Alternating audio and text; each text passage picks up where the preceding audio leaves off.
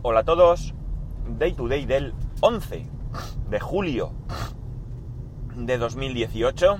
A estas horas me cuesta mucho hablar. Son las 7.43. Y... que 23 grados en Alicante. Hoy madrugamos. Bueno, mentira. No he madrugado. Me he levantado a la misma hora que siempre. Pero me he dado más prisa. O, mejor dicho, he dejado de hacer cosas por salir antes. ¿Por qué? Porque tengo que ir a Valencia a trabajar y tengo que estar aquí en Alicante a las 4. Tengo un tema y, y cuanto antes salga, pues antes vuelvo. Bien. Eh, madre mía. No sé si habéis oído ese golpe y este que voy a hacer yo. El golpetazo ha sido que llevo tres paelleras, o paellas, mejor dicho, porque el recipiente se llama paella, aunque comúnmente lo denominemos paellera. Eh, de hecho, el hacer una paella no se refiere al contenido, sino al continente. Y fueron las del domingo que os comenté que estuvimos de cumple y habíamos comprado para comer paellas, pues ahí llevo los, cacharros para devolverlos. Bueno, espero que no vayan pegando tumbos todo el viaje. Hace muchos, pero que muchos años, eh, yo tenía un teléfono, un Nokia N81, y anteriormente a este teléfono tuve la Paquita. La Paquita creo que sí que os he hablado aquí de ella, de la Paquita y mis problemas con PayPal, creo que os he hablado aquí. La Paquita no era más que una HP Pack. Eh, con Q al final, no con D como el iPad. Era una PDA que se llamaban con Windows CE.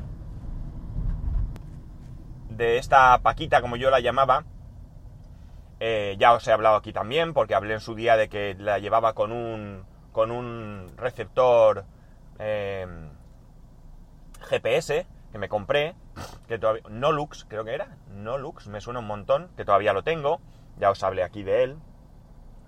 Y, y bueno, pues entonces la gama de software que había pues no era muy amplia. En aquel entonces el líder indiscutible era TomTom y eh, TomTom pues evidentemente se podía piratear. La cuestión es que yo eh, utilizaba la, PDA para... Pues en principio quería hacer muchas cosas, pero como todo en la vida al final se quedó en simplemente un navegador. Y eso me llevó a venderla y a adquirir con el dinero de la venta un TomTom de verdad, además un TomTom XL que me dio servicio durante muchísimos años, muchísimos. De hecho todavía lo tengo y funciona perfectamente si no fuese porque el conector de carga el micro USB eh, ya no eh, tiene una soldadura falsa, o fría, mejor dicho, o, mal hecha, o Dios sabe qué. La cuestión es que falla y no carga el dispositivo. Pero si consigues en algún momento eh, que coja, el dispositivo enciende y funciona perfectamente. Ya no lo utilizo. Durante mucho tiempo estuve utilizando también eso, el, Nokia N81. La pantalla era muy pequeñita. Pero pese a que esa pantalla era muy pequeña, me permitía eh, comodidad. Porque yo llevaba un soporte del móvil en el coche y yo solo tenía que sacar el móvil, ponerlo y navegar. Y a fin de cuentas, lo que yo generalmente necesito, y pienso que la mayoría de nosotros necesita, es simplemente que te indique cómo llegar a un punto. Evidentemente, cuanto más grande sea la pantalla, mejor. No hay color entre la pantallita del N81, que era Symbian, por eso podía poner TomTom, también pirata, y el TomTom original, que tenía su pantalla súper cómoda y bueno, pues yo por aquel entonces no tenía problemas de visión cercana, presbicia, pero, pero desde luego mucho, mucho, mucho más cómodo. Con el paso del tiempo los GPS han ido evolucionando, evolucionando y mucho. entender como GPS, cuando digo GPS, el software. Y evidentemente el hardware también ha mejorado. Pero hablo del software y, concretamente más que del software en sí, de eh, la información que manejan los mapas. Cada vez son más completos, cada vez son más precisos. Antes eh, los GPS te llevaban de un sitio a otro sin problema, pero muchas veces la diferencia en distancia pues era bastante eh, llamativa, no voy a decir de kilómetros, pero sí que había una diferencia a veces eh, curiosa, ¿no? Lo que pasa es que una vez que ya estás en una determinada calle, lo mismo te da. Si vas al número 50, que te dejen el 20. Ya te mueves un poco y llegas, ¿no? Y por tanto, no era muy, muy complicado. Eh, como digo, han ido evolucionando. Y hemos llegado a un punto en el que, desde luego y sin ningún tipo de, ningún género de duda, es mucho, mucho más útil un GPS, eh, no sé, llamémosle online. Bueno, tenía el TomTom, el TomTom podías comprar un dispositivo que no era otra cosa que eh, un receptor de radio, digamos, que de las emisoras de radio de tráfico cogía la información y esa información te la plasmaba en pantalla, con lo cual te permitía eh, mm, evitar tráfico y cosas así. Ahora con un navegador online te ahorras, por un lado, comprar un dispositivo, por otro lado, llevar otro cacharro por ahí y sobre todo te eh, eh, tienes los mapas, eh, se actualizan en tiempo real. Es decir, si hoy vas por una carretera con un problema y lo solucionan esta tarde, mañana la tienes. Mientras que en, los GPS, pues llamémoslos tradicionales, los que tienes que ir actualizando de vez en cuando, evidentemente, para empezar, mm, digamos que el interés o la prisa que tienen en mejorar sus mapas parece que es menor que en, compañías como por ejemplo Google, ¿no? Cuando hablo de GPS conectados principalmente pienso en Google. Cierto es que Apple ha, partido de cero, va a empezar los mapas desde cero y probablemente en un par de años tengamos una eh, aplicación mucho mejor que la que tenemos ahora. También os digo, y lo he dicho aquí, que ha habido ocasiones en las que eh, Google Maps no me ha dado resultados y Apple Maps sí, con lo cual también se complementa. De todas maneras, pienso que hoy por hoy Google Maps es muchísimo más preciso y más completo que cualquier otra solución. Eh, el problema, claro, mirar el GPS de mi coche, de mi Kia, yo tengo actualizaciones gratuitas durante 7 años. Son los 7 años de garantía que da la marca. Pues bien, para empezar, cuando tú vas a actuar... Primero, vamos por partes. La actualización la hacen ellos, ¿vale? Dura, dicen, una hora o así en actualizarse, una barbaridad. Y la hacen ellos. Tú no puedes descargarte esas actualizaciones ni, de, ni del software ni de los mapas y hacerla tú. Eso parece ser que antes sí se podía, pero yo no sé si es que ha habido muchos problemas de actualización, de, fallos de actualización por parte de usuario, porque durante esa hora no puedes parar el motor, etcétera, etcétera. Pero la cuestión es que ahora tienes que llevarlo a ellos, con lo cual ya tienes que buscar un hueco.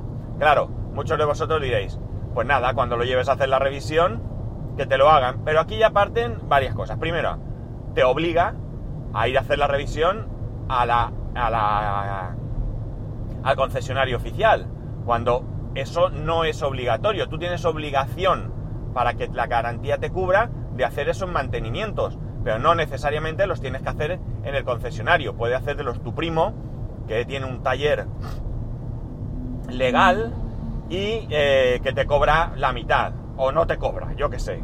O sea que la cuestión está en que eh, ya te obliga a ir a ese sitio.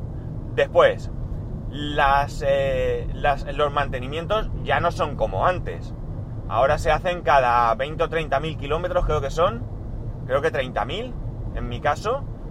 30.000 kilómetros o dos años, lo que primero se cumpla.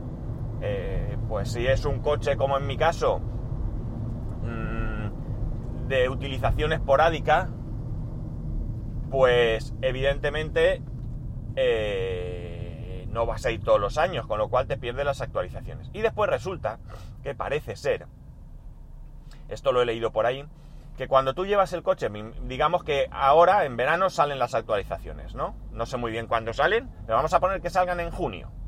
Ahora tú en julio vas a tu concesionario, haces tu mantenimiento y te actualizan el mapa. Pues bien, ese mapa que te actualizan ahora es el mapa del año pasado, es decir, van con un año de retraso en la actualización del mapa. Insisto, esto yo no lo sé, sino que, me han, que lo he leído en diversos foros y parece que eh, esto es lo que, lo que, lo que te ponen, ¿no? Un mapa con un año ya de antigüedad, es decir, en un año puede haber muchos cambios y muchas modificaciones.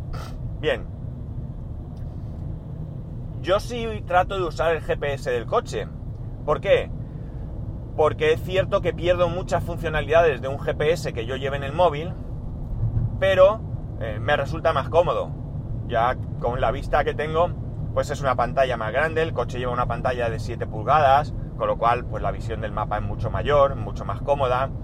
Bien es cierto que hay ciertos datos que dan que no llego a verlos bien, como son la hora, la hora de llegada, los kilómetros restantes, todo eso tiene un tamaño, no es muy pequeño, pero sí que tiene el tamaño suficiente para que mi, mi falta de visión cercana pues me impida verlos correctamente. Pero bueno, como generalmente tampoco voy eh, solo en el coche y el que se encarga de preguntar cuánto falta, ya os imagináis quién es, pues como va mi mujer también, generalmente, porque generalmente si uso ese coche y uso el GPS es porque vamos toda la familia a algún lado, pues mi mujer ve, que ya sí ve, y dice lo que falta y ya está, ¿no? Entonces, bueno, pues es un problema mm, personal, pero, pero que tiene fácil solución. La cuestión está en qué? ¿Qué ocurre a la hora del trabajo? A la hora del trabajo sí utilizo siempre el móvil. En primer lugar, porque la furgoneta no lleva un navegador incorporado. Sí hay furgonetas que lo llevan, he visto furgonetas, gente trabajando con su pantalla y su GPS, me parece una buena eh, decisión por parte de quien haga las compras o los renting de esas furgonetas, el incorporar el GPS. Sin ir más lejos, yo hoy voy a Valencia yo no conozco Valencia, yo voy a Valencia mmm, tanto por trabajo como por cuestiones personales cada muchísimo, muchísimo tiempo. Bueno, aunque ahora es la tercera vez que voy en una semana prácticamente, pero bueno, esto es circunstancial. Yo no conozco Valencia y utilizo el GPS. ¿Qué ocurre? Que evidentemente el GPS del, móvil es mucho más práctico. Primero, porque como he dicho, los mapas están actualizados, están ahí, día a día, los van modificando, eso tiene que, ponerse eh, pues el encargado. Oiga, ¿está el encargado? Pues que me actualice. Y el hombre se sienta allí, hace la modificación y ya la tienes. De hecho, incluso tú puedes participar en programas de Google o en un programa de Google donde tú mismo puedes meter esas modificaciones y esas eh, variaciones. Y ellos, me imagino que tras algún tipo de comprobación, eh, o, quizás si esa misma, eh, ese mismo error lo, reporta mucha gente, pues ellos toman la decisión de cambiar esa, ese, ese, error, vamos, ese, ese fallo del mapa. Por tanto, digamos que claro, esto es increíblemente práctico, ¿no? Increíblemente práctico. Dicho esto, ya sabéis que yo utilizo Waze, W-A-Z-E, WAZE, Waze tiene muchas cosas buenas para mí. Bueno, en primer lugar el concepto es el concepto de un navegador social.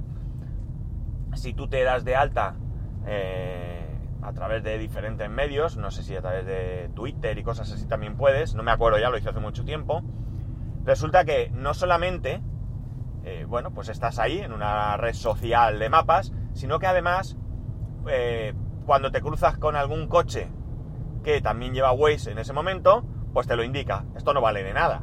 A mí ahora mismo no se me ocurre para qué vale.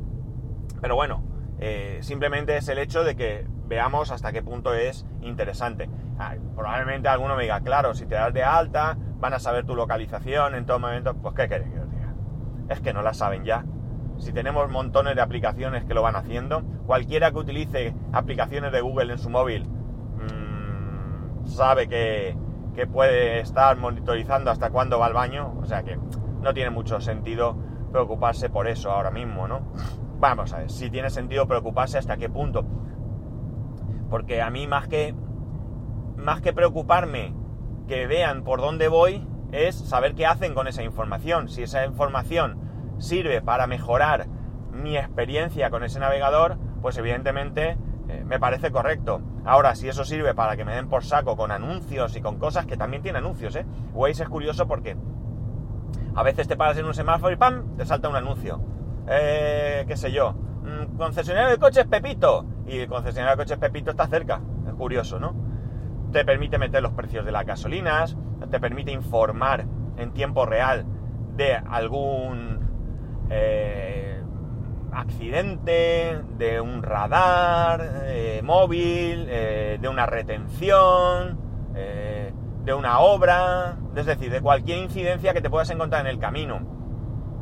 Imaginemos que ahora se avería un camión y está parado en el lado de la carretera. Pasa alguien con Waze, ¡pac! le pega un toque, indica que está ese, ese camión parado, es decir, que hay que tener precaución. Y al cabo de media hora pasas tú y ya no está. ¡Pac! Le das un toque y avisas de que ya no está. Con lo cual, eh, toda esa información, evidentemente, cuanto más gente esté utilizando la aplicación, más práctico será, pero eh, da, como digo, mucha información. Además, muy bien, métete, hijo, métete. Si no pasa nada, hijo o hija, no lo sé, pero muy bien. Vamos. Eh, la cuestión está en que, sobre todo, a mí me resulta muy práctico, me ha pasado en alguna ocasión, cuando hay, imaginemos, un accidente y una retención de 15 kilómetros. Eh, va para rato, es un accidente grave, tiene que ir una grúa, un camión, eso son dos, tres horas de tal, el eh, Waze se da cuenta y me, eh, me muestra una alternativa, ¿no? Salte por aquí, que aunque pegues la vuelta al pueblo, pues luego vas a entrar por otro sitio si es que te interesa o si no coges otro camino. Esto es tremendamente interesante, tremendamente interesante. Porque te permite ahorrar mucho, mucho tiempo, ¿no? Todo esto, evidentemente, en el navegador del coche no está implementado. Debería de estar implementado. Yo creo que es algo que debería estar implementado, pero claro, eso conlleva más cosas. Eso conlleva que el coche esté conectado de alguna manera. Evidentemente, eh, con una tarjeta SIM, con datos, ya empezamos con otra línea, con otros datos, con otro. Entonces, quizás estaría bien que saliese alguna eh, solución de datos tremendamente barata, porque realmente los datos que aquí vamos a mover eh, son muy pocos. Puede sonar mucho, pero aquí no estamos manejando imágenes ni nada, estamos manejando poquitos, poquitos datos, muy poquitos datos, que le van indicando al GPS estas incidencias. Y por tanto podrían ser, pues ahora mismo hay redes de como LoRa y cosas así que se utilizan en IoT, que algo similar podrían ser suficientes para todo esto, ¿no? Incluso pagando algún tipo de cuota anual, si no es un problema de, que sea gratis. Pero claro, al ser redes muy sencillas, pues eh, esas cuotas serían también muy baratas. Y por tanto, oye, imaginemos que te dicen que por pagar, mm, qué sé yo, 20 euros al año, tú tienes acceso a esa información, solo a esa información, ¿eh? ahí no te puedes descargar música de Spotify para escucharla en el coche, ese es otro tema, pero sí que esa información la puedas tener. Está claro que habrá gente que le interese y gente que no, como todo en la vida, pero de alguna manera es una cuota, estamos hablando de de menos de 2 euros al mes. Gastamos ese dinero en, cosas mucho más absurdas. Y podríamos tener un GPS bien. Si todo esto unimos que en estos momentos los coches conectados, el, Opel Mocha que estuve llevando, tenía llamadas a emergencias y todo esto. Si el GPS está conectado, puede mandar tu localización, como era el caso del Mocha, y además puede llamar a emergencias en el caso de que tú no puedas hacerlo, pues evidentemente estamos ganando mucho, mucho eh, a la hora de sufrir un accidente. Bien, eh, Waze, mm, la última noticia que yo tengo sobre Waze, eh, que se actualiza constantemente, es que ya se puede utilizar con CarPlay, con lo cual esa parte que a mí me fastidia de pantalla pequeña, pese a que llevo el iPhone 10 y la pantalla ya es bastante grande, pero no es una pantalla de 7 pulgadas que puedas llevar en tu coche, resulta que, ya digo, es compatible con CarPlay y por tanto desconozco Android Car cómo va. ¿Es Android Car? Creo, ¿no? Sí, Android Car. O como se llame, que ahora no me acuerdo.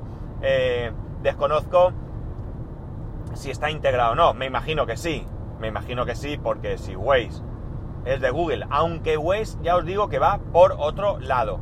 Según, según también he podido leer en algún sitio, los mapas que tú puedes ver en la aplicación de Google Maps están más actualizados que los mapas que tú puedes ver en Waze.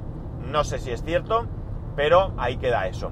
De todas maneras, a mí Waze, por lo general, en alguna ocasión me da alguna pega, pero tampoco espero alcanzar la perfección de hoy para mañana. Esto me imagino que, que irá cada vez mejor y evidentemente pues lleva, estamos hablando de mapas prácticamente a nivel mundial. Esto yo creo que es un esfuerzo tremendo. No lo pensamos, pero es un esfuerzo tremendo. Pero en cualquier caso, como digo, con Waze conectado a la CarPlay o a Android Car, mmm, ese pequeño problema que puedas tener de visión o de comodidad o lo que sea, se acaba, ¿no? Se acaba. Eh, Waze tiene alguna función curiosa, como por ejemplo, si el coche está circulando y tocas la pantalla, te dice que no, que no la puedes utilizar. Pero sí que te da opción de decir, vale, ok, soy el conductor y ya sé que lo que me dices, o no, no, déjame porque soy el copiloto. Eh, te vuelve a la pantalla del mapa, vuelves a intentar eh, lo que fuese a hacer y ya te deja. Esto evidentemente mm, eh, te lo puedes saltar cuando quieras. Quiero decir que si eres el conductor no tienes ningún problema en darle al botón y haces tú que eres copiloto y tocas el GPS, la pantalla del móvil, aunque vayas conduciendo. Pero bueno, digamos que de alguna manera ahí tienes eso. En fin, que yo os recomiendo Waze. Si utilizáis otro programa, os recomiendo Waze primero porque, a, diferencia de Google Maps, por ejemplo, o de Apple Maps, sí que es un programa realmente de navegación y tiene muchas funciones de navegación muy cómodas. Además, eh, también se puede mandar la localización de un determinado punto o la ubicación con formato de Waze. Es decir, eh, tú cuando estás en WhatsApp y mm, quieres, oye, mándame la localización, pues la puedes mandar desde el mismo WhatsApp o de Telegram. Le puedes decir, manda mi ubicación. Lo puedes hacer de alguna de las aplicaciones de mapas o la puedes hacer de Waze eh, hacia otra persona. Lo que no sé es si la otra persona no tiene Waze, ¿qué ocurre? ¿Vale? Ahí no lo he probado. Eh, lo puedo probar, pero no ahora, pero lo puedo probar. Simplemente le mando la ubicación a mi mujer que no lleva la aplicación en el móvil y ya está. Pues yo recomiendo Waze porque es gratuita, es de Google, es decir, que los mapas están bastante, bastante actualizados.